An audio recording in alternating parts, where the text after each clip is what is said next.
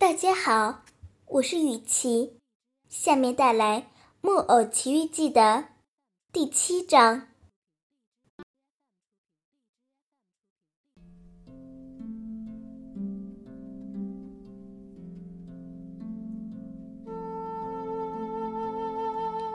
可怜的匹诺曹睡眼惺忪，他还没有发现他的两只脚。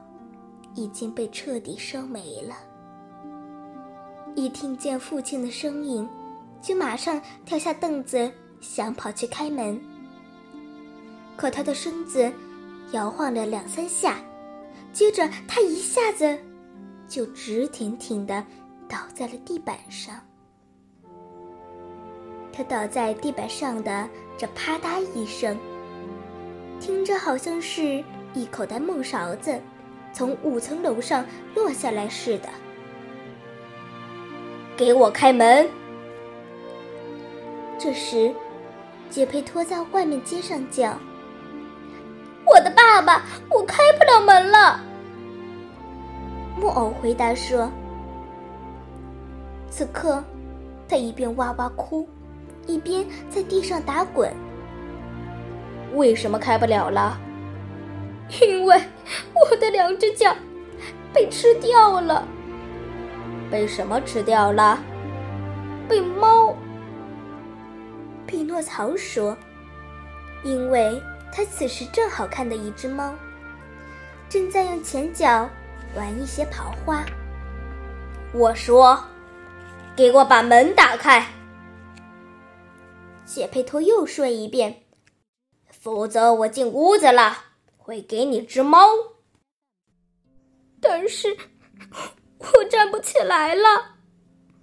请相信我吧，哦，我多么可怜，我多可怜，我一辈子都得用膝盖跪着走路了。杰佩托听到木偶又哭又叫，还以为他又在捣鬼，于是。他从窗口爬进屋子里，想要好好收拾收拾他。杰佩托原本还想把他打骂一顿，但是当他看到木偶躺在地上，当真没有脚时，他的心立刻软了下来。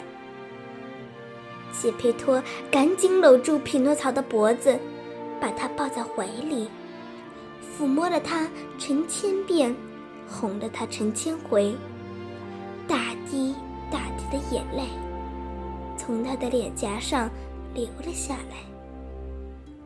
杰佩托哭着说：“哦，我的好匹诺曹，为什么你的脚被烧掉了？我不清楚，爸爸，但是……”请您相信我，我一辈子也不会忘了这个可怕的冬夜，有打雷，有闪电，而且我的肚子饿得要命。当时有只会说话的蟋蟀对我说：“你活该，你不好，自作自受。”我对他说：“你小心点，蟋蟀。”他说：“你是个木头，有个木头脑袋，你是个木偶。”于是。我抓起个木头锤子，向他扔了过去，他就被打死了。嗯，但但这只能怪他自己，因为我并不想打死他。我把坚果放在火盆的炭火上，但是却有只小鸡跑了出来，说：“啊，再见，代我向您家人问好。”可是我的肚子越来越饿，那个戴睡帽的老头把头。跳出窗口对我说：“你站在下面，站好了，将帽子拿好。”于是，就有一盆水倒在了我的头上。哦，天哪！偷点面包吃，并不可耻，对吗？我立刻回家。由于我饿坏了，因此我把脚搁在火盆上烤干。您回来的时候，我的脚就被烧没了。但是现在，我的肚子……还是那么饿，我的脚却再也没有了。吼吼可怜的匹诺曹说到这里，哭了起来。他哭得如此大声，以至于五公里以外都能听到他的哭声。杰佩托听他说了半天，只听懂一点，就是他饿得要死了。于是，杰佩托从外衣口袋里掏出三个梨，递给他说：“这三个梨是我准备当早饭吃的，可我很高兴把它给你吃。吃吧，吃了梨。”就不会饿了。哦，如果您想给我吃，就请把皮削掉吧。削皮？杰佩托惊奇的反问说：“我的孩子，我简直无法相信你的嘴太刁了，真是难伺候。这可不好啊，在这个世界上。”你需要从小就养成什么都吃的习惯，要懂得给什么吃什么的道理，因为你永远不知道会遇到什么事情，什么事情都会发生的。嗯，您您说的没错。